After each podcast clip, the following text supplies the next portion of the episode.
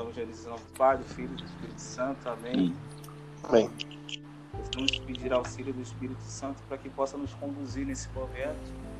Pedir que Ele nos dê a graça de, de melhor falar aquilo que vem de Deus, de melhor ensinar aquilo que vem de Deus, que possa ser firmada verdadeiramente no catecismo, na doutrina, e tudo que nós formos falar que sejam verdadeiramente da parte de Deus. Então pedimos a Ti, Espírito Santo, vem em nossas mentes e nossos corações, faça brotar em cada um de nós esse espírito de inteligência, esse espírito de sabedoria, para que melhor possamos conduzir tudo aquilo que vem de Ti para os outros e para nós mesmos. Vinde Espírito Santo, dos vossos fiéis e acendei neles o fogo do vosso amor. Enviai o vosso Espírito, e tudo será criado. E renovareis a face da terra. Oremos. Ó Deus, que instruísse os corações dos vossos fiéis com a luz do Espírito Santo, fazei que apreciemos diretamente todas as coisas segundo o mesmo Espírito e gozemos sempre de Sua consolação por Cristo Senhor nosso. Amém. Amém. Deus é e. Amém. Amém. Vamos lá. Vamos lá. Até os aplausos aí, não, né? Vamos lá. Isso Fala aí. aí, pessoal. Beleza? Fala, beleza. um podcast do Cano Jovem. Hoje a gente vai passar um tema muito importante para cada um de nós, muito importante para a nossa fé. É, a gente vai falar sobre o dia de hoje, o dia 11 de junho. Hoje é comemorado Corpus Christi. Tá? A gente vai chegar um pouquinho atrasado para vocês, mas você vai também ficar sabendo sobre tudo aquilo que acontece no Corpus Christi, as tradições e muitas coisas que falam sobre a questão da Eucaristia. É, hoje temos convidados, participantes, membros do, Reno Jovem, é, pessoas que já participaram do Reno Jovem e, se Deus quiser, estão voltando para o Reno Jovem também. Hoje eu falo com o Léo Júnior. Fala aí, Léo. Tudo bom? Oba, boa noite, gente. Boa noite, Cleito. Boa noite, Giliardi.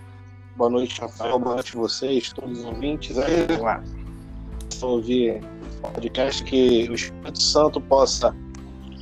Que as nossas possam ser usadas pelo Espírito Santo e chegar ao coração de cada um de vocês e encher o coração de vocês com a sabedoria e a tradição da igreja. Maravilha. Também temos aqui hoje quem? Quem vos fala, né? Cleiton, tá aqui. Giliardi. É. Fala aí, Giliardi. Boa noite, pessoal. Como é que vocês estão? Que nesse podcast aqui a gente possa cada dia mais ajudar a cada um, a cada um dos ouvintes a ser cada vez mais católicos, a entender um pouco mais da sua igreja, da sua igreja. Estamos aqui para partilhar e ajudar. Amém? Amém. Amém. Também tem um rapaz aí muito, muito impressionante aí, um pregador nosso, pregador bolado, Rafael. bolado, bolado que fala no. Não, não sei não, tá? É o cara No aí, bom sentido. Rafael. É, Rafael Vulco Bonitinho. Fala aí, Rafael. Salve, salve, galera. Boa noite. Boa noite a todos. Boa noite, Gi. Boa noite, Léo. Boa noite, Cleiton. Boa noite. Boa noite a todas as pessoas que vão estar ouvindo a gente e que, que nesse bate-papo aqui sobre um pouco da doutrina, sobre um pouco desse dia tão especial que comemoramos hoje na nossa Igreja Católica, que nós possamos levar um pouco de ensinamento da palavra de Deus, um pouco da nossa doutrina, da nossa tradição, para todas as pessoas que vão estar ouvindo a gente aí nesse podcast número 2 da Missão Católica Reno Jovem. Valeu, Amém. valeu. É, pessoal, sem mais delongas, porque o assunto é Longo. É bom, é bom. Um assunto é gostoso de, você falar. Que a gente vai falar sobre o Corpus Christi, sobre a Eucaristia, então é um assunto, cara, fora do normal. É o, é o centro da nossa fé, né? o centro da nossa espiritualidade. E eu coloco pro pessoal aqui que, que nós vamos falar, né? É, como é que surgiu e por que surgiu, foi criado o Corpus Christi. Quem é que começa falando? Posso.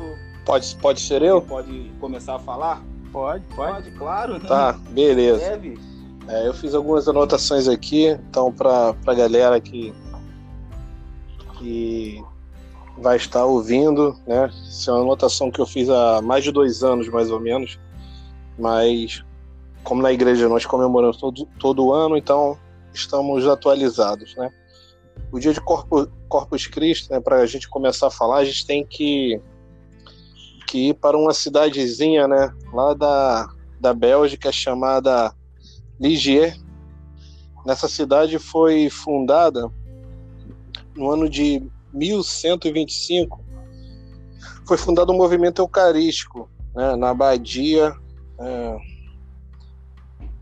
na abadia que, que tinha lá, em um grupo, em um, com um grupo de pessoas. Né? Essas pessoas que se reuniam lá para fazer obras de caridade e fazer adoração ao Santíssimo Sacramento. Essa adoração que nós fazemos hoje. Né? É, exemplo, esse foi o movimento, foi responsável por trazer o sino. Na hora que o, o padre consagra é, a hóstia, né, a hóstia consagrada, não tem o sininho que toca?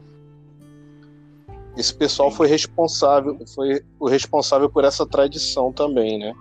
Eles começaram a, a dar essa ênfase no momento em que é erguido, o sacerdote ergue para consagrar a, a Eucaristia e o sino tocar vem desde lá, né? Desde 1125, né? quando surgiu essa adoração nessa cidade. E, e, e, a, e, a, e essa adoração Eucaristia, eles também foram é, foram se expandindo aos poucos, né? Eles também criaram a adoração do Santíssimo Sacramento exposto, né? Porque antigamente quase não tinha sacrário assim exposto. O sacrário sequer era exposto, né? E, e raramente ficava o corpo ou sangue de Cristo dentro do sacrário. E, a, e esse pessoal, né, desse movimento, também era um movimento, eles também foram responsáveis por, por fazer com que o Santíssimo Sacramento ficasse exposto e que nós pudéssemos adorar, né? Desde aquela época. Então, assim, 60 anos depois, né, de, depois de 1125, ou seja, 60 anos depois disso, esse movimento contínuo a cada ano lá, né, é, começou a, a expandir para outra cidade, né, a sair da cidade de Ligier. Mas uma menina chamada Juliana, que ficou órfã com apenas anos de idade, né, ela foi para um mosteiro com a sua irmã. Elas perderam os pais, não tinham com quem ficar, então ela foi para um mosteiro e cresceu e sentiu é, o chamado de se juntar a Jesus Cristo. E ela virou uma freira. Né? É, o mosteiro acolheu ela, ela e a irmã, as duas estudaram lá, né? e ela se, sentiu o chamado e, e virou freira agostiniana. Né? O mais importante é isso. Ela seguiu a ordem é, deixada pelos ensinamentos de Santo Agostinho. E daí ela, ela começou a participar de um movimento. Imagina só que movimento era esse. Exatamente, o movimento eucarístico de adoração ao, ao, ao, ao Santíssimo Exposto. Aquele começou em 1125. E uma vez ela estava diante do Senhor ela tinha por volta de 16 anos nessa época, né? E ela teve uma visão. Ela viu uma lua e nessa lua tinha uma mancha, uma mancha escura, né? Mas ela não entendeu que, do que se tratava essa visão. Daí em diante, sempre que ela estava em adoração, ela via a lua, a lua aparecia para ela, né? Um, um, como se fosse uma luminosidade muito forte em formato de lua mas essa lua sempre tinha uma mancha. E teve um dia que ela teve coragem de perguntar a Jesus do que se tratava essa visão que aparecia para ela quando ela estava em adoração diante do Santíssimo Sacramento. E Jesus respondeu a ela. Jesus disse que aquela lua representava a igreja, todos nós, a igreja católica. E aquela mancha escura era a falta que a igreja tinha da adoração ao Santíssimo Corpo de Cristo, a Eucaristia. Depois disso, depois que Jesus revelou isso a ela, deu esse segredo. Só que ela guardou esse segredo por mais de 20 anos, cara.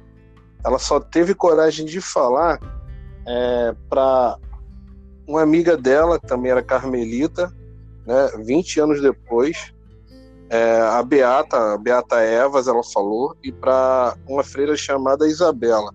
Então ela comentou com essas duas. A Beata era amiga dela e a freira era, era responsável lá por ela. Ela comentou também com, com a freira. Mas as três juntas tomaram uma decisão.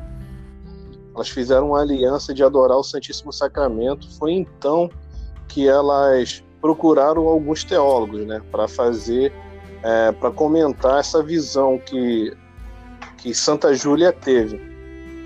Então eles queriam saber porque essa visão de fato, eles queriam saber se de fato essa visão. Então foram conversar com esses teólogos, né? Foi o, o Dom, é, foi o Dom Humberto Touroud, né? Que era o bispo da época de Ligier e, e o segundo era um jovem diácono chamado Tiago de Ponteleon. É, Tiago Ponteleon vai ser muito importante para a gente nessa história, né? Grava esse nome aí.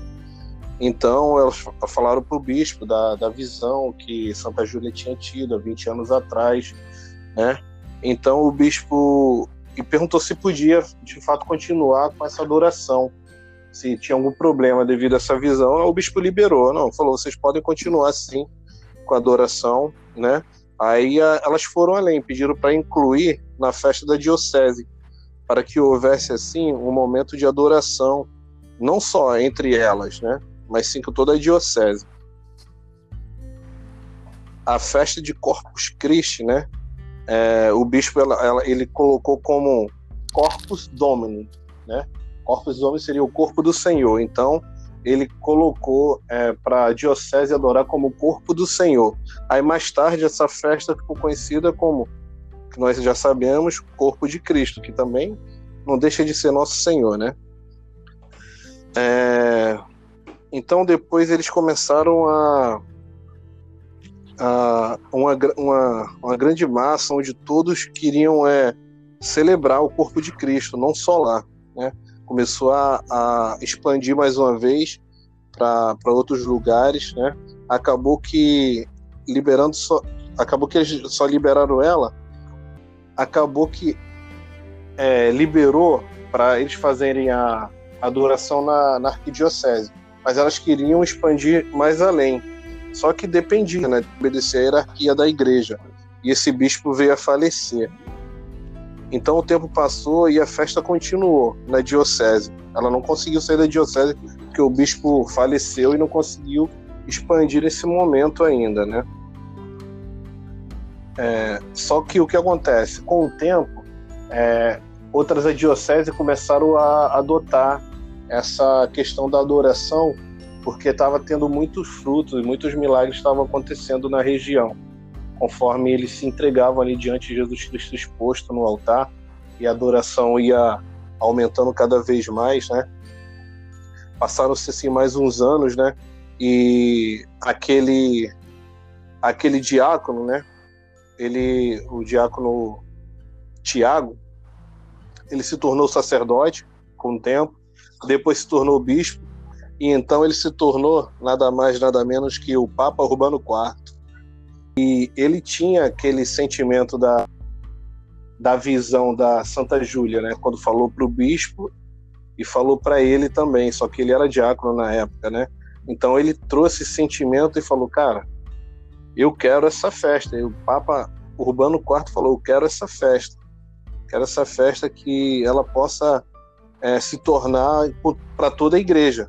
Foi aí que começou a ser, sair o sentido de festa baseado-se na visão de Santa Júlia, né? Então, ele, ele fez uma bula também, o padre, e estava elaborando uma missa quando ele é, vem, é, então é, quando ele fez essa bula e espalhou para toda a igreja, né? Não tinha internet na época, telefone era uma, não acho que nem tinha também nessa época. Então era tudo à base da bula, da carta e demorava a chegar às, aos cantos do mundo, né? Mas, mas por volta da Europa eles já estavam começando a, a comemorar essa festa, né? Do Corpus Christi.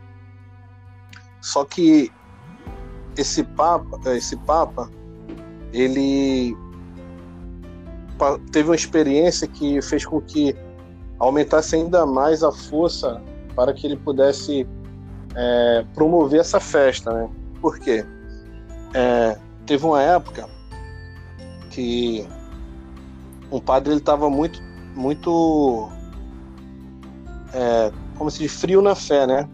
Ele não tinha certeza se é, Jesus Eucaristia. Ele não acreditava na Eucaristia. Isso, Jesus Eucaristia estava na Eucaristia. Se não me engano, o Padre Pedro, não é isso? O nome dele é Padre Pedro, isso aí. É Pedro de Braga. Isso aí, Padre isso, Pedro, Pedro, de Braga. Braga. Um padre alemão. Isso, então ele estava passando por uma cidade, né? Uma cidadezinha, ele estava em direção a Roma porque ele queria a fé dele, ele não queria desistir da fé. Ele não acreditava, mas ele queria encontrar uma razão para acreditar. Então, no caminho que ele estava para Roma, ele parou em uma cidadezinha, né? E nessa cidade ele ele falou, ele preferiu descansar lá porque era uma cidade que muitos procuravam, que era a cidade onde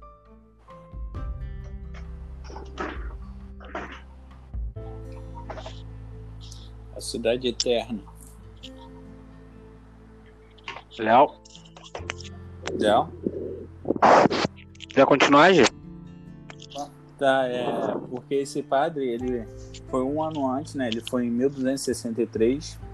Esse padre alemão, padre é Pedro de Braga, entendeu? Ele tinha essa dificuldade de acreditar na Eucaristia consagrada.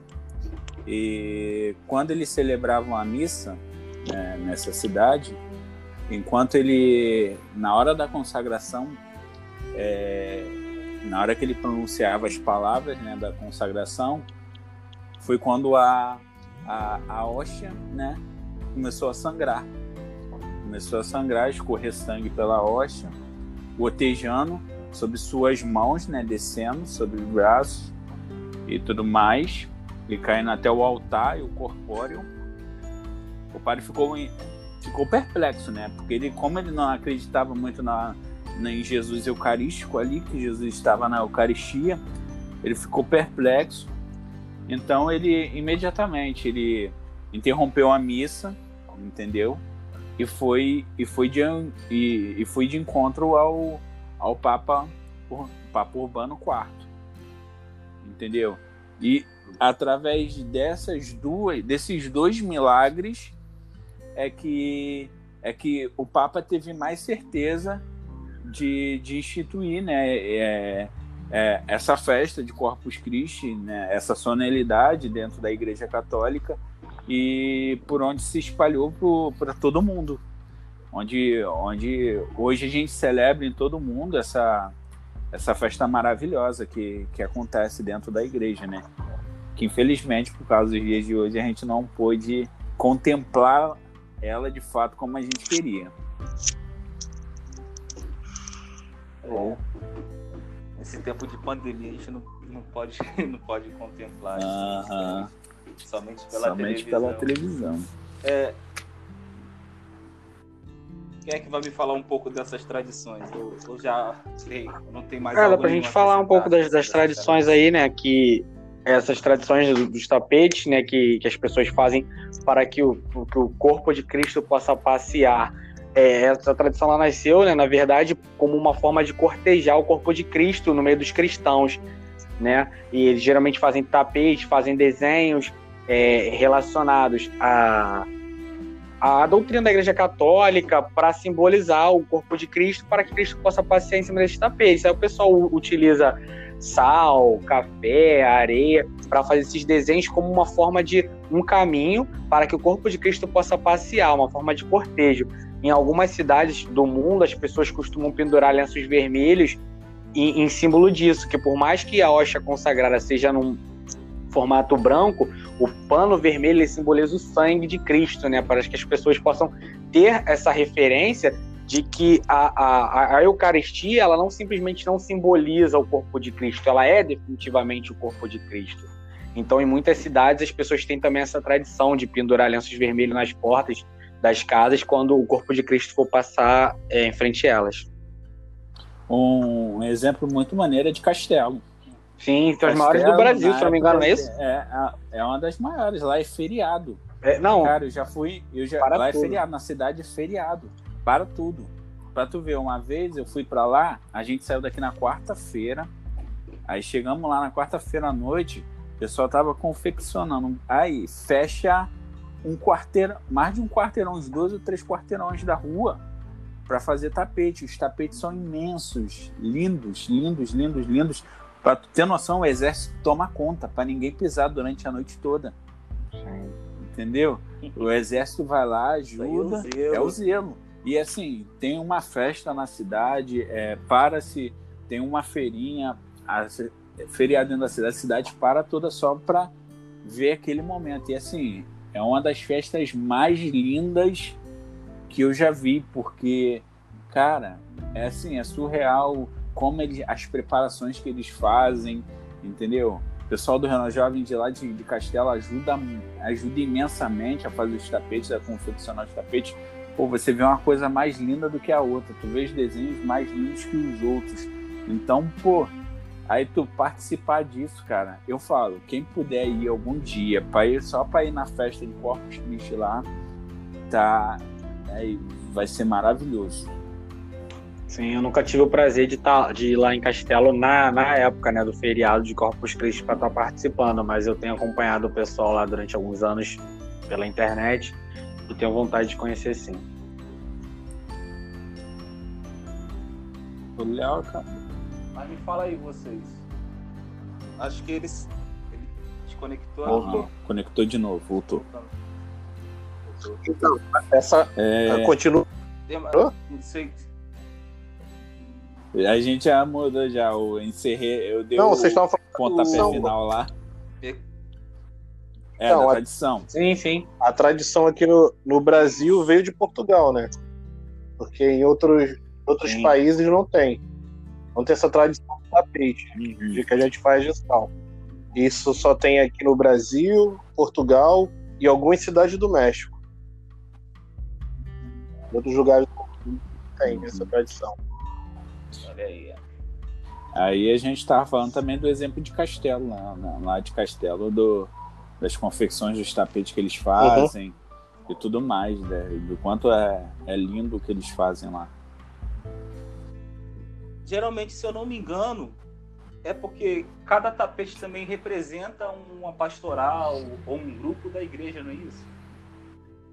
Não é somente feito pelos grupos, mas representam também essa, esse curvasse né, do, dos grupos para que o Senhor possa passar nesse meio. É, geralmente cada pastoral é, faz algo que represente ela ali.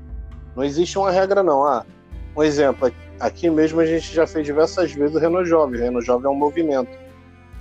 É, eu, tá, eu comecei a contar a história, aquela história toda, porque a, começou como um movimento também, um movimento eucarístico, lembra? De adoração.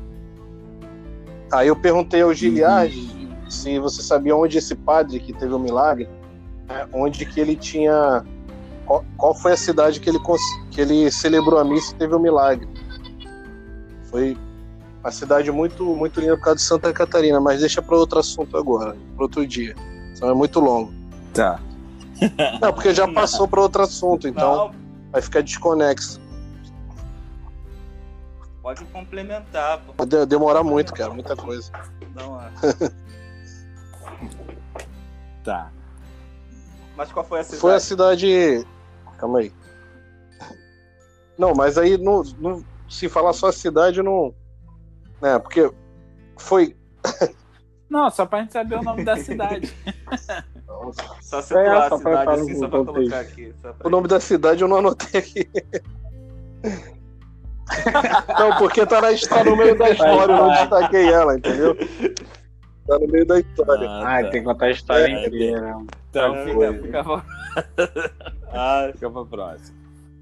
bom, quem tá ouvindo agora vai, Vai ficar ficar pra pra próxima. Vem assistir a próxima. É, na Ou- próxima você vem que você vai É, saber. vai assistir a próxima. Ah, Mas em tudo isso, nesses movimentos que aconteceram, esse movimento que, que o Léo estava falando, esse movimento eucarístico, é, de fato, para que ele surgiu? Porque havia um momento que, se, que as pessoas estavam perdendo muito a fé, não estavam acreditando em Jesus eucarístico, na Eucaristia.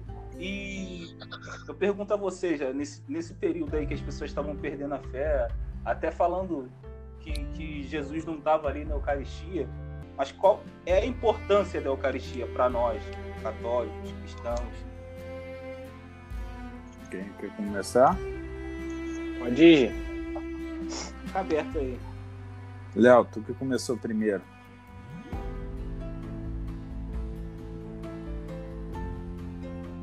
Eita, assim, eu vou deixa eu começar. Eita, Deixa eu começar então. A, a Eucaristia, é, ela, a- ela é uma fonte é, inesgotável de, de, de, de força para tu enfrentar as dificuldades, porque hoje eu falo, hoje sem a, sem a Eucaristia, sem, sem estar comungando no corpo de Cristo, é muito mais difícil para a gente sobreviver entendeu? É muito mais difícil da gente viver, da gente andar no, no caminho correto, entendeu? E a Eucaristia é aquela força que nos dá para nos manter firmes. Por isso que, que, que ela é tão importante para a gente. É, é, eu falo, se a gente con- conseguisse tomar a Eucaristia, comer do corpo de Cristo e beber do seu sangue todo dia, o como a gente, a gente fica fortalecido na fé. Eu me lembro muito uma vez que eu fui fazer uma uma uma eu tendo uma conversa com um padre, né? É, e, e ele falou, é, filho, a Eucaristia é uma é uma fonte de fortaleza para você, entendeu? Ela é uma fonte de, de força para você, para que você po- possa se manter firme, entendeu? Na na Eucaristia, aqui dentro da fé, junto de Jesus, se manter firme na fé, no seu- na sua caminhada. É, e eu também me lembro a vez que eu estava conversando com alguém, a gente estava conversando, né? E ele falou: Gi, eu não sou digno de receber a Eucaristia. Aí eu falei: Cara, quem disse para você que eu também sou digno? Eu tenho, eu tomo a Eucaristia não porque eu sou digno, mas porque eu preciso. Entendeu? É porque eu preciso da Eucaristia. É porque eu preciso de Jesus, eu preciso comungar Jesus. Porque se eu ficar sem comungar Jesus, é a mesma coisa que eu ficar perdido. Eu posso estar andando, mas se eu não comungá-lo, se eu não, se eu não tomar comunhão com Ele, vai ser muito mais fácil me perder.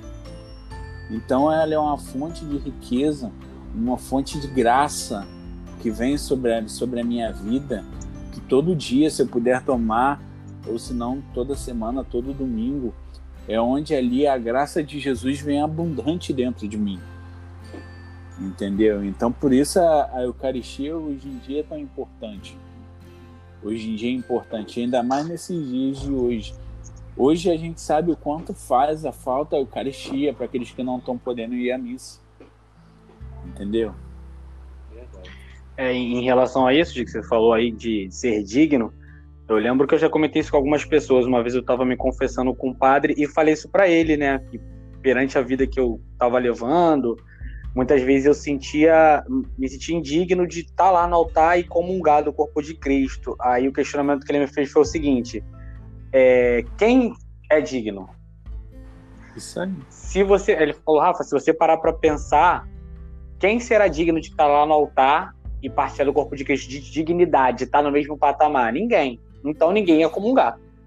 Aí eu, Uhum. é, faz sentido. E é justamente isso que você falou, que aí muitas pessoas se afastam não só da, do sacramento da, da, da comunhão, como até da própria igreja, por não se achar dignos, né? Por ser pecadores, por estar em pecado, por estar até é, longe, né? Longe, claro que as pessoas não devem comungar, porque realmente não estão congregando, não estão dentro da igreja, mas às vezes estão ficam, se tornam distantes da Eucaristia por estar em pecado e não buscam isso, que é um, que é um alimento de fortalecer né, a nossa, nossa espiritualidade.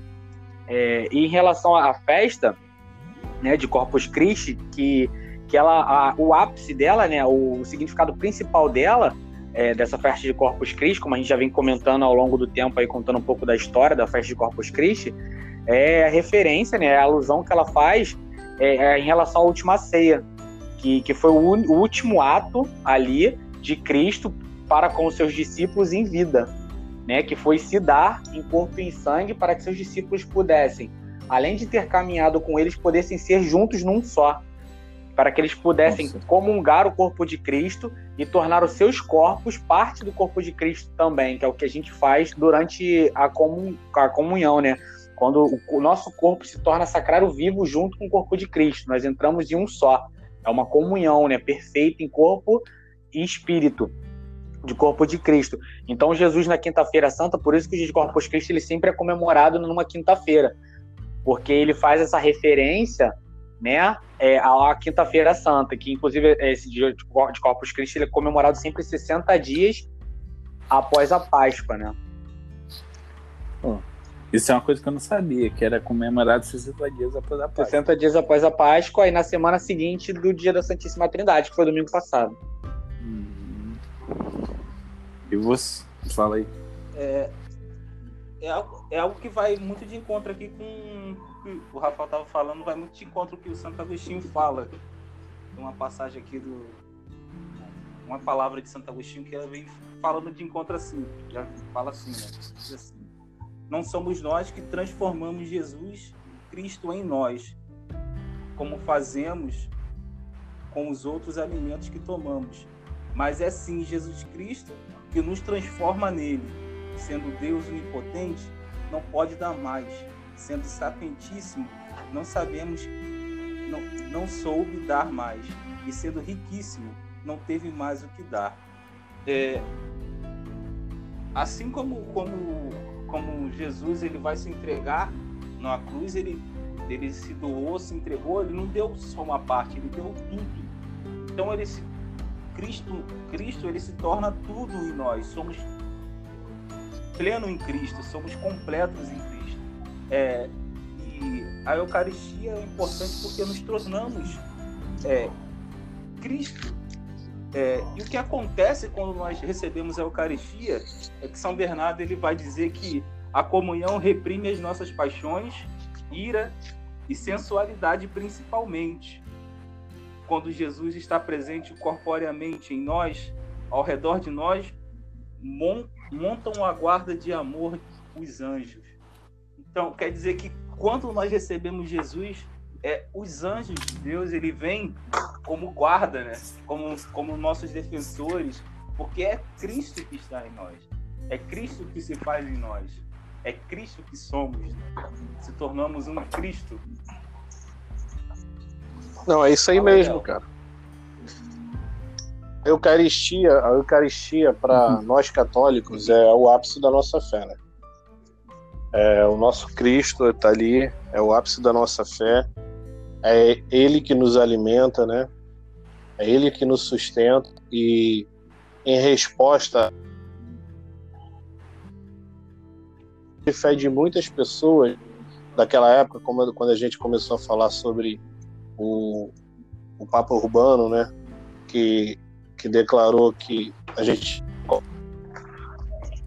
corpo e sangue de Cristo ali, né, a Eucaristia de Jesus Cristo na Eucaristia foi justamente para confirmar a falta de fé que não acreditava. Muitos católicos não acreditavam.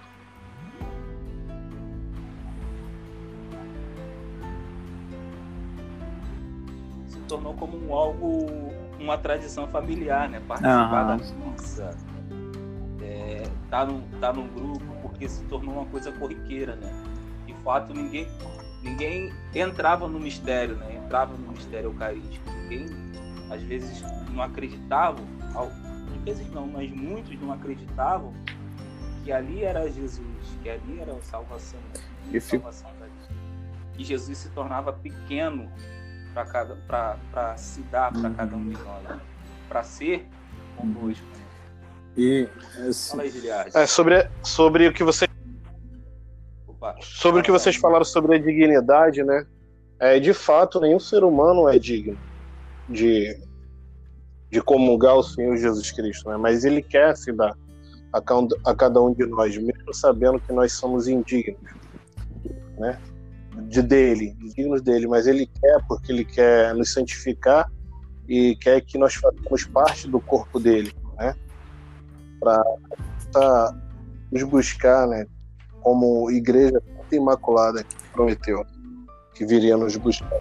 E assim, né? é, muito daquele.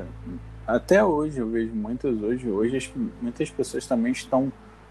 é, vão programadas praticamente para a igreja. Onde na, o que acontecia antigamente também era ter aquelas pessoas programadas para ir para a igreja. Eu vou para a igreja porque é domingo, então é só isso que eu tenho que fazer no domingo. Depois disso, meu domingo está livre. Entendeu? E, e Jesus não quer isso, porque na Santa Ceia ele, ele mesmo fala para os discípulos. Os discípulos, até o próprio discípulo se ach- não se achava digno de comer a, a, a, hóstia consagrada. Os apóstolos lá não, não se achavam dignos de comer a hóstia consagrada, mas Jesus fala: é, quem não comer do meu corpo e não beber no meu sangue, não terá parte comigo. Entendeu? Então, o próprio Jesus, ele, ele já sabe, ele sabe da nossa fraqueza, ele sabe o quanto somos fracos, e ele fala: essa é uma fonte de poder, de força, para que, você, que você de fato sinta que eu estou contigo, eu de fato estou com você. Entendeu? As e, a- e se a gente não tiver uma. uma e para isso a gente tem que ter uma, uma certeza dentro de nós. Que dentro dali é Jesus Eucarístico. Sim, e O padre, o, o, o padre Pedro, ele, ele, ele precisou de algo extraordinário.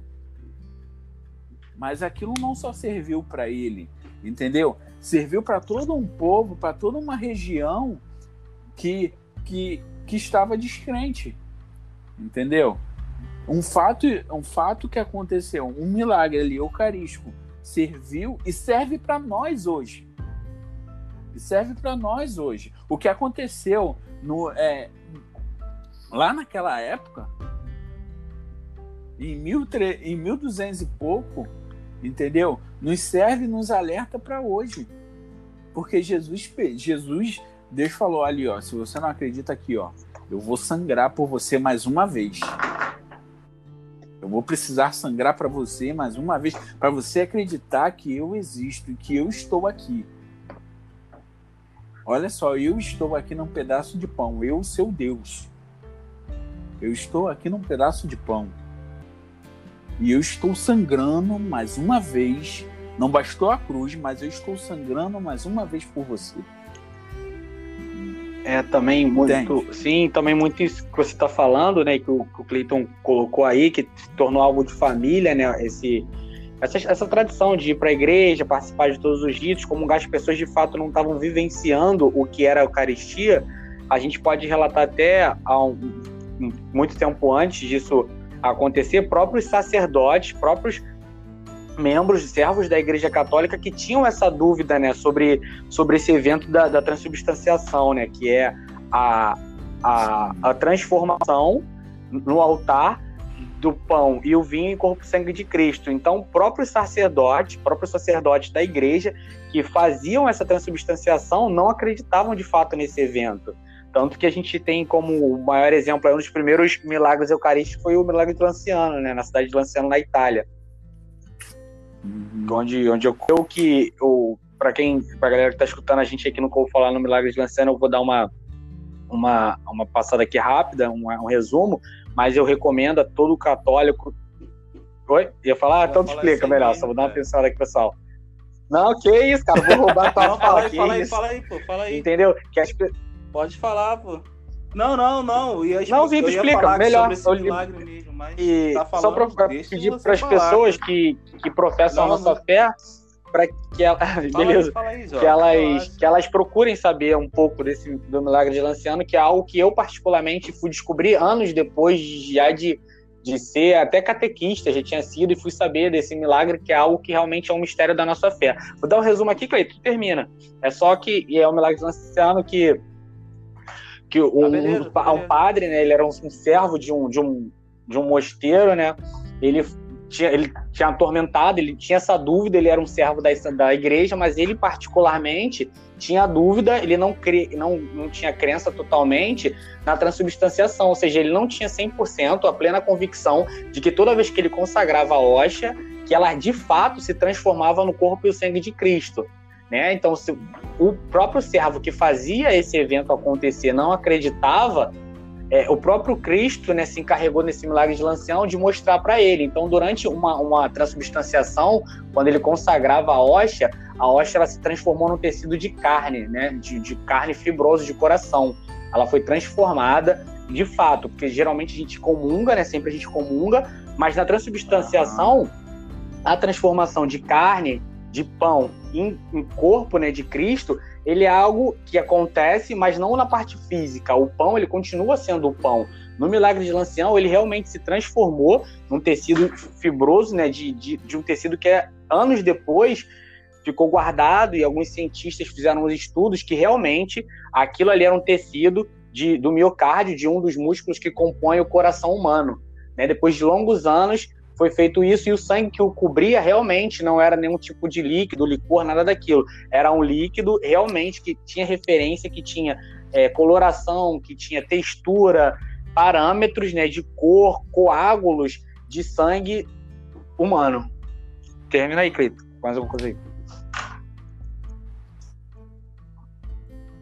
Não, não. O interessante disso aí é só, só acrescentar mais algumas coisas que conforme esse, esse tal monge, ele, ele era um professor, ele era muito inteligente e justamente por causa de ser inteligente, começou a duvidar, porque ele tinha muita sabedoria humana, então ele foi fazendo essas, esses questionamentos e não foi de, é, de fato entrando no mistério da fé, entrando nesse mistério que você vai vai sentindo as, as místicas, tudo isso, os dogmas, ele não foi de fato nisso, ele foi na, na, sua própria sabedoria, no seu intelecto, então ele foi começando a desconfiar disso tudo. E como, como o Rafael já falou, é, isso foi eles é, depois de no ano de 1600 um grupo de, de, de médicos é, católicos e, e, ateus fizeram esse, esse estudo encontraram nisso um, um, tecido fibroso, como ele já havia falado antes. E o mais impressionante disso tudo é que eles foram fazer o exame de, desse sangue que estava lá, era um sangue AB. O sangue AB, nessa época, era, era o sangue de uma pessoa que, que nascia, era, era o sangue de um judeu. A pessoa que nascia na, nesse, nesse período aí, que era, então, geralmente ele foi comprovando aqui que a Eucaristia, de, de fato, que a gente vê como um pão, é, é o corpo e o sangue de Cristo. É a verdadeira, a verdadeira comida e a verdadeira bebida. É algo que nos nutre. Ele, essa referência, isso não é referência, isso é o próprio mistério que aconteceu há dois mil anos atrás, que está acontecendo agora também. Esse mistério é temporal, ele, o sacrifício ainda está acontecendo, acontece toda hora. Esse, esse sacrifício não terminou. Cara, é, quando a gente vai mergulhando, isso se torna é, bem louco, sabe? A gente vai tentar explicar, mas a gente não consegue explicar, porque é uma mística, é, é, um, é algo que, que a gente vai sentindo, a gente vai tremendo quando vai. É, a famosa frase, é o mistério da fé, é né? Inexplicável. É o mistério é, da fé. É o mistério da fé, não tem como explicar. Essas coisas não tem como explicar, cara. É... Aqui, ó. Só para acrescentar mais uma coisa aqui que eu vi no. É um livro que eu tenho chamado Eucaristia Nosso Tesouro. Ele fala sobre os médicos, aí fala assim, ó. Doutor Elione, o médico católico, só para acrescentar aqui, fala assim: ó, o doutor Leone, o médico católico chefe da equipe, enviou os resultados para a igreja. Em seu telegrama dizia: verdadeiramente o Verbo se fez carne. Por isso adoramos e guardamos este maravilhoso tesouro da igreja, a Eucaristia, corpo e sangue de Jesus. Problemas Fala, Léo. É. Léo tá quietinho. Hum. pelo visto. Tá com problema Mas técnico. assim, se a gente. A gente. é, a Eucaristia, cara, os milagres eucarísticos. Fora isso, tem vários outros. Teve um último, um último que aconteceu na Tem, mão do Papa. Francisco, onde tem uma. Tipo uma, um negócio de sangue de Jesus, onde ele sempre. Ele sempre é, surge de novo, né? O sangue daquele, daquele recipiente. Eu não lembro agora qual é o milagre. Mas aconteceu recentemente com o Papa Francisco, quando ele foi, quando ele pegou, né, no, no vidrinho e o sangue começou a pingar de novo, entendeu? E assim, fora os outros que tem aí que, que a gente que a gente não sabe a fundo, entendeu? Mas isso é um milagre que mostra cada vez mais e só faz a gente a gente ter certeza no, no, no que e onde a gente está, do que, que a gente está comungando, do que, da fé que a gente está professando, entendeu? Do, do Cristo que a gente acredita, entendeu? Isso tudo só fortalece cada vez mais a, a, Só- a nossa fé. Tá, eu tô ouvindo? Pô, eu tô tentando falar mal. mó tempão, cara. Eu acho que ninguém tava ouvindo. Agora sim. É. É, ainda- ainda. É, ainda dentro desse tema aí, né? É, e existe casos assim muito muito mais assim extremos, né, milagrosos. É, tem um caso aí que, que eu já li e se eu não me engano tem no YouTube também, né, falando sobre esse relato. É, um sacerdote também.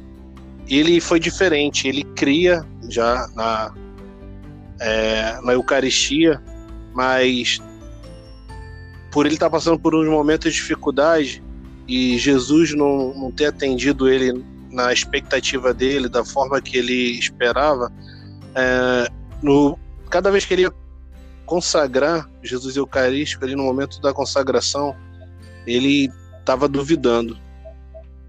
E tanto que ele falou: Senhor, já já estou perdendo a fé, eu já não. E no momento que ele falou isso, em vez de proferir as palavras da consagração, a imagem de Cristo crucificado se desprendeu da cruz atrás dele e tombou o cálice da mão dele. Aí ele é a, a- os paroquianos que estavam ali, as pessoas estavam presentes, todos se assustaram né, com aquela cena. E, e o próprio Cristo continuou lá crucificado nos pés da imagem. A própria imagem ergueu, terminou de fazer a consagração e devolveu o cálice para ele.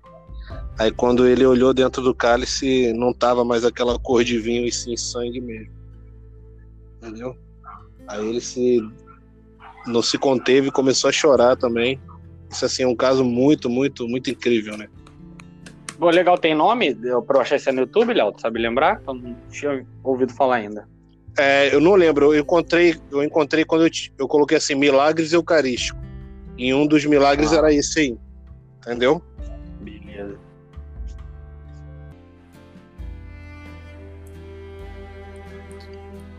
Tem mais alguém para falar mais alguma? Ah, fala aí, Léo. Tem alguns aqui. Tem, tem alguns. Não, tem um livro chamado Porque Eu Sou Católico.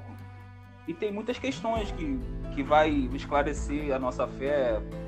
Fala, é o professor Felipe Aquino que fala, é a editora Cleopes, Porque Eu Sou Católico.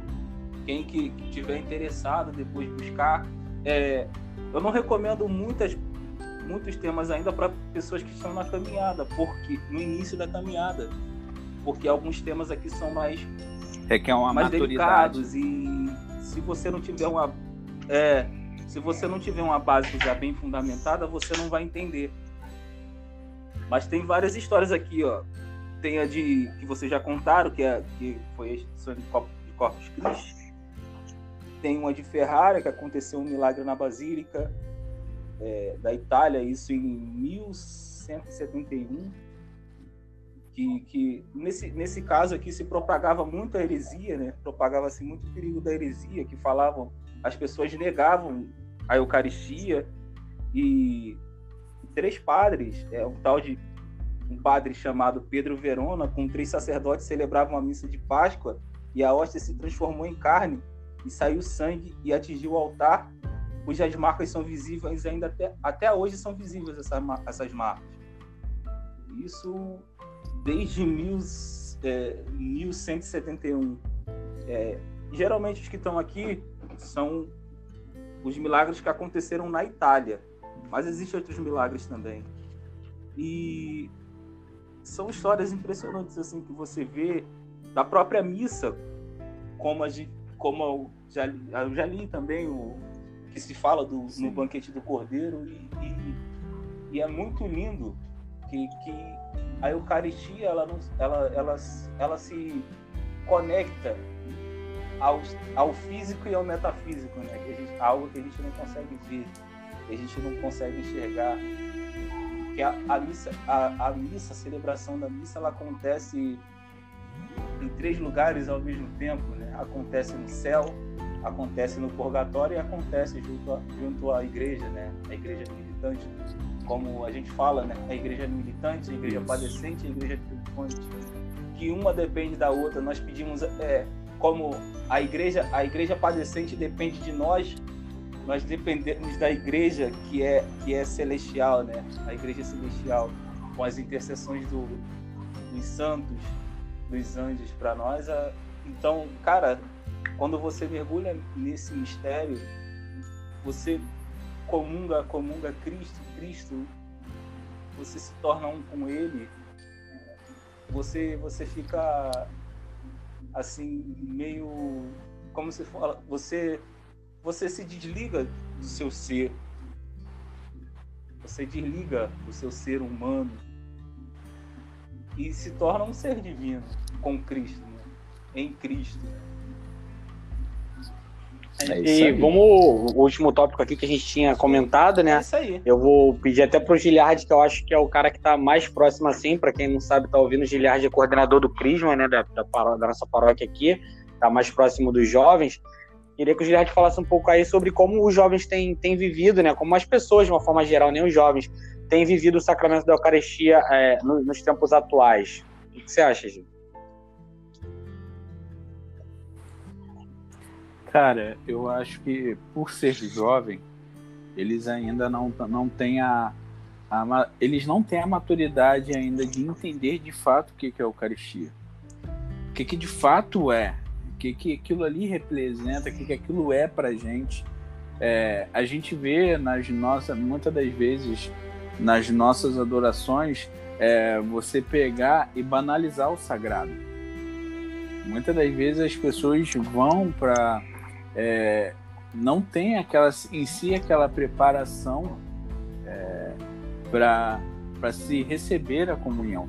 E eu como eu como catequista, né, como como é, como coordenador do do Crisma, eu tento sempre levar o máximo da, da, do, da importância da Eucaristia. Eu me lembro ano passado é, tinha, tinha algumas pessoas que não foram batizadas, não tiveram, não tinham feito a primeira comunhão para depois fazer o crisma, né? Então, durante o crisma ele vai fazendo esses três processos, recebe os três sacramentos. Então, é, eles receberam o batismo e a gente fomos preparar eles para a primeira comunhão. E cara, você via a importância quando você você sabe que você está tá catequizando ali, você vê a importância que a pessoa dá. A, eles chegaram para mim e falaram: Gi, eu vou comungar Jesus, Gi. Eu vou fazer parte, eu vou fazer comunhão com Ele. Cara, eu vou comungar com Jesus, Jesus vai estar dentro de mim. Entendeu? E você vê a importância que eles dão, a seriedade que eles levam aquilo. É, então você você começa a entender, pô, calma aí, tá indo pelo caminho certo. Mas quando tem que não tem essa essa maturidade, como o Cleito falou, a maturidade de, de, de entender o que que de fato é ali, a gente vê hoje também, até nas próprias missas, o sagrado virando banal muitas das vezes. Entendeu? Então, essa é uma, é uma grande dificuldade que se tem. Até nas adorações, entendeu? As pessoas muitas das vezes se movem pela emoção e não pelo de fato o que, que está acontecendo ali, da importância que está ali, do momento ali. Eu vejo muito isso. Sim, as pessoas também não têm dado tanta importância, eu vejo assim, mais das pessoas que talvez convivam comigo, a preparação para de fato estar tá participando né, do, do rito eucarístico, né, como por exemplo a própria confissão. Isso não dá importância para a confissão né, nos dias de hoje. Eu já vi padres. Com certeza. E eu lembro muito do. O Léo deve. É, porque eu, eu, o Léo deve ter ouvido isso. O, o, até o Marco fala muito isso. Léo. É... O Léo, o Léo, Vocês estão me ouvindo? Léo, agora sim. Tá Alô? Tá. Ah, tá. Pô, cara, o meu, o meu, o meu deve estar tá com algum sim. problema. Eu tá, tento tá. falar e não tô conseguindo. Até o... Estão me ouvindo agora? Sim. Ah. O, o próprio Léo deve saber. Hum. Estamos, estamos. Quer falar aí? Até o Léo deve ter ouvido isso. Sim, sim. O, o, o próprio Marco sempre repetia isso. É, que o padre Ramon falava. Quando você vai à missa e não comunga, você está falando para Jesus que ele não é importante para você. Você está falando na cara dele, ali, ó. Você que fala. É só um João ah, Bosco que fala. Isso, é, o, ele, você fala para Jesus ali, ó. Você não é importante. Cara, para mim, para mim a missa não tem sentido se eu não puder comungar, cara. É, tão bom. Entendeu? Então, assim, a comunhão para mim é, é tudo. Na missa é tudo é. na minha vida, então se eu não puder comungar, para mim perde todo sentido. É, Rafa, faz a tu ouviu a pergunta, Léo? Deixa eu repetir aqui. A gente está tá, tá conversando agora, depois de já ter contado toda, toda a história da festa, o que representa tudo mais. A gente está comentando aqui como as pessoas têm, estão vivendo o sacramento da Eucaristia nos dias atuais. Aí o Gi falou sobre, essa, sobre a preparação né, do pessoal crisma, as uhum. pessoas que vêm para a primeira comunhão. E a gente também entrou no assunto do, sobre como as pessoas têm se preparado para viver realmente o sacramento da, da Eucaristia, né? como as pessoas têm, têm se preparado para isso. Então, eu, eu já, tem, já tinha conversado com o Giliard há um tempo atrás. Giliard me chamou para fazer parte da equipe de Crisma, só que não estou podendo. E, mas eu tinha conversado com ele sobre algo parecido, né? Das pessoas não se prepararem bem para esse momento que é tão importante, que é essencial na nossa vida. Que sem ele, para nós católicos, a gente não consegue a salvação. Entendeu? Então eu vi que você comentou aí sobre as pessoas não não quererem confessar, né? Sim. E outra coisa essencial também. É, como eu falei aqui para vocês, a Eucaristia é essencial e eu não consigo é, me sentir bem numa missa que eu não posso comungar. Porque para mim é o ápice de tudo é isso. Então, se eu não posso comungar, para mim, eu perde todo sentido. Então, por isso que qualquer pecado, por menor que seja na minha vida, né, é, eu sinto que vou ofender o Senhor Jesus Cristo, e de fato ofende, né? Se for um pecado mortal, então, se eu for comungar, eu estou tendo sacrilégio. Além de pecar mais uma vez, estou me autocondenando, né? Então, assim, agrava ainda mais. Se eu estou em pecado mortal e pô, por, por, vergonha, ah, as pessoas vão ver que eu não vou comungar. Tem muito disso que já conversaram comigo. A pessoa prefere comungar, ou seja, prefere cometer um outro pecado, agravar muito mais sua pena é um risco enorme de de de estar tá caminhando ainda aí para o abismo do que do que deixar de comungar, né? Ou, ou não procurar a confissão. Então assim a gente precisa alertar as pessoas que elas precisam confessar. Isso é uma, uma realidade necessária, né? Santo Agostinho vai falar, ah, eu tô pe um pecadinho é, venal, não vai me impedir de, de confessar. De fato, não vai, porque existe um momento ali da, da o a missa que a gente pede o perdão, né? O ato penitencial, os pecados leves ali, eles são doados, quando de fato, claro, a gente se arrepende, né? mas Santo Agostinho ele nos alerta para isso, né? É, já viu aquele relógio de areia que a gente vira e começa a cair os grãozinhos de areia? Então, esse relógio de tempo, né, muito antigo, ainda sim. hoje em dia as pessoas usam mais como enfeite. Então, a mesma coisa são os pecados vindo na nossa vida. Vai caindo grão, grão, grão, grão ali.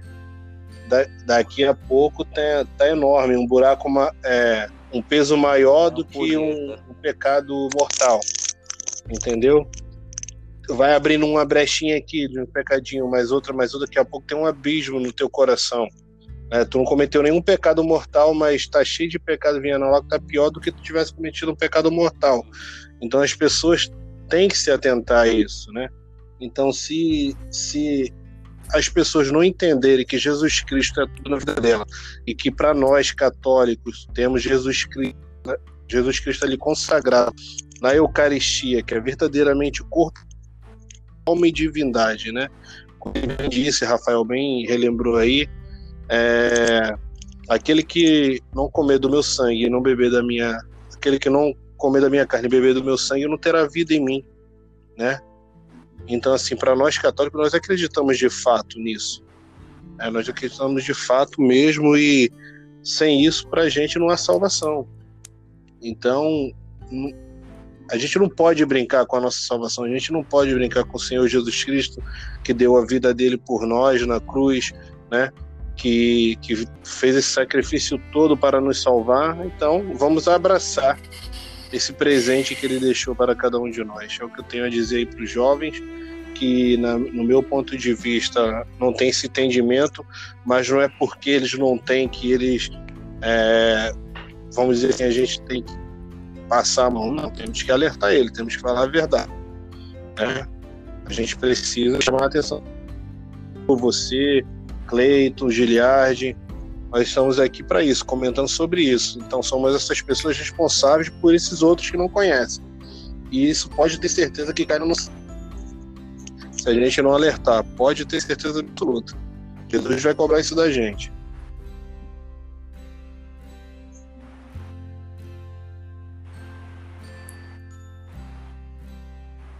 É, só comentar um pouquinho também, falar assim, é, sobre a questão da, da de se preparar para receber Jesus. Né? É, é essencial que a gente esteja em dia com a confissão, porque os sacramentos eles são ligados um ao outro, né? Eu preciso ter um sacramento bem trabalhado, assim. Eu preciso trabalhar os sacramentos. O sacramento não é nada mais do que a ação de Deus visível em minha vida. É um sinal visível de Deus para cada um de nós. A Eucaristia é um sinal visível de Deus para mim.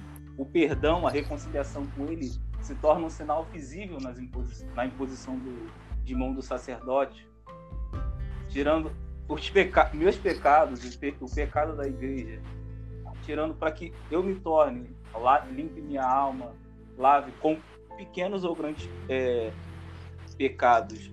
O, o sentido aqui a gente já sempre fala isso, mas não custa na, na, nada, não custa nada lembrar que é sempre bom manter a confissão, sendo que uma vez no mês, para alguns, quem se sente é, mais próximo de, de, quem se sente o de, sente o desejo de se aproximar mais de Deus, ele vai diminuindo esse tempo, uma vez por mês, de pessoas que de três em três semanas. Eu Teve uma época que quase de três em três dias eu tava me confessando. É, isso não, isso não, isso não é questão de nem de se vangloriar, mas é de sentir a necessidade da presença de Deus. É de, necessi, é, de sentir que você pode, é, que você pode ter o coração mais limpo, o coração mais puro. Como, como fala numa passagem, né? Senhor que entrará no santuário para te louvar, dá-me mãos limpas, dá-me um coração puro, retira a minha vaidade, retira aquilo que eu tenho de vaidade, é, meus orgulhos. Então, eu quero, eu quero, é, para eu comungar a Cristo, eu quero que meu coração seja o mais limpo possível, que a casa esteja o mais limpa possível, para que ele possa ficar presente. Muito bem, Cleiton, é isso aí, gostei. É isso aí, Ótimas colocações que você colocou, exatamente isso aí. É. É, é isso, ah, chegamos ao fim dos tópicos, né? Que a gente tinha, tinha programado aqui. Se alguém quiser deixar mais algum alguma palavra aí, alguma coisa aí para é, eu quero... sobre esse tema, fica à vontade eu... aí. Considerações quero... finais. Eu quero parabenizar a iniciativa de vocês, tá? Que possa dar andamento a isso cada dia, cada vez mais, tá bom? Claro. E que vocês, que ouvintes aí, possam ficar atentos que ótimo conteúdo aí, tá?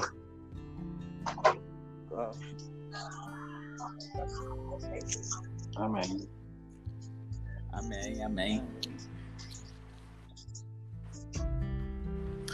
Fala aí, fala aí, Giliardi. Espero que assim, ah, que Deus cada dia mais nos fortaleça, nos dê cada dia mais discernimento, para que possamos cada vez mais trazer esse conteúdo é, para fortalecer a nossa fé, entendeu? Não só acho que das pessoas que estão ouvindo também, mas nos fortalecer na fé. Amém. Para que a gente alcance o reino dos céus. Show, é isso aí que o Giliard falou, que é, é muito bacana, porque quando a gente vai debater sobre um tema como qualquer tema, a gente acaba que estuda bastante, né? E isso é muito rico pra gente, né? Acaba que a gente conhece, uhum. descobre coisas além do debate aqui entre, entre a gente, né? Que um vai pegando um pouco de conhecimento do outro, a gente mesmo acaba que senta para estudar um tema para poder debater. Então é muito rico que a gente cresce muito espiritualmente quando tem conhecimento da fé que a gente professa, né? E pedir pro pessoal aí que gostar da, do, do, podcast aí, quiser deixar é, dicas né, sobre alguns temas bacanas aí sobre a fé católica, sobre a nossa igreja, que deixem passem para a gente aí para que a gente possa estar fazendo novos podcasts aí sobre outros assuntos também de interesse do pessoal.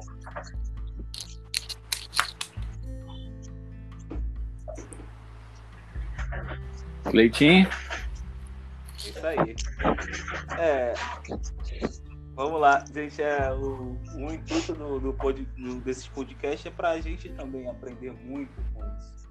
Cada dia, cada, cada, cada tema que nós vamos falar aqui, a gente corre atrás para a gente não estar tá fora da igreja, para a gente estar tá sempre junto, é, deixando os pensamentos que a igreja, ao longo de dois mil anos, é, nos ensina, ao longo do, dos dois mil anos, ela vem dando para a gente é, as possibilidades de, de viver melhor a fé, de ser conduzido melhor na fé, de, de se voltar para Deus. Então, é, a gente está fazendo Sim. esses podcasts aqui, mas a gente tá mais aprendendo Com certeza. Do, que, do, que, do que ensinando. A gente aprende, a gente aprende muito aqui falando sobre e, e vai ter novidades por aí, mas como o Rafael já falou, se você quiser saber de um tema ou querer partilhar algum tema, é, pode jogar nos nossos grupos, nas redes sociais, na foto no Instagram, ou até mesmo, não sei se dá para fazer comentário no Spotify, acredito que não, mas nas nossas redes sociais, no Facebook, você pode deixar um comentário de algum tema que a gente pode trabalhar aqui. É, e Tamo junto, irmão. o Léo, com certeza que ele possa estar com a gente aí Tamo sempre. Junto. É, fazendo, fazendo desfrutar essa sabedoria dele aí para nós. Pode contar comigo. Cada vez mais. Só me é, falar o tema do próximo. Deixa um convite aberto aí. Se ele quiser Beleza? participar com a gente, a gente tá aí junto e, e a gente e a gente vai fazer um tema aí, eu conversei com pode, o Giliard, pode, claro, vai, pode sim. Posso já abrir aqui, pode Giliard, pra gente fazer esse tema aqui, pra gente fazer essa série. É uma série que vai, vai, vai dedicar muito da gente, mas eu, eu, eu acredito que vai ser algo que vai acrescentar muito também, porque eu preciso saber mais também desse, desse mundo e a gente vai estudar um pouco sobre os anjos e as hierarquias angelicais. Então, na próxima semana a gente vai trabalhar um pouco disso, a gente vai correr atrás para melhor informar vocês e se basear nos santos doutores da igreja, naquilo que ele nos ensina, naquilo que eles falam dos anjos e também um pouco da nossa experiência com, com os anjos da guarda. E, e é isso. A gente vai fazendo um pouquinho de cada coisa, falando das nossas experiências, aquilo que os santos ensinam, aquilo que a doutrina e a igreja vem falando para nós, a tradição também. É, algumas passagens bíblicas onde falam sobre os anjos, arcanjos que aparecem. Então, é isso, pessoal. É, se você gostou aí, bota um coraçãozinho aí, bota, faz uma playlist aí só com, com a gente falando sobre as coisas, a catequese, catecismo, e debatendo um pouco, falando um pouco do que a gente entende, baseado na, no catecismo. Valeu. Amém. Até a próxima. Valeu. Valeu, tchau. Amém. Deus nos permitir. Amém. Até a próxima. Falou.